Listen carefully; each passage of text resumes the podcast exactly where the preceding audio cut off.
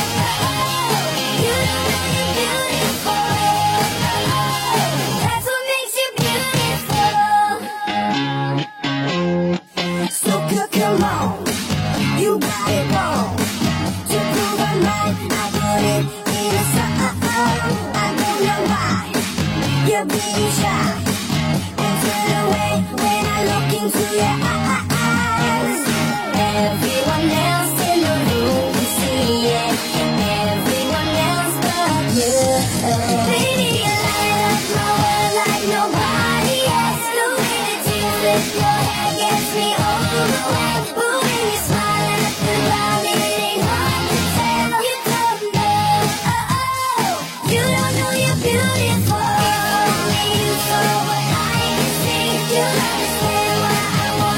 desperately right now,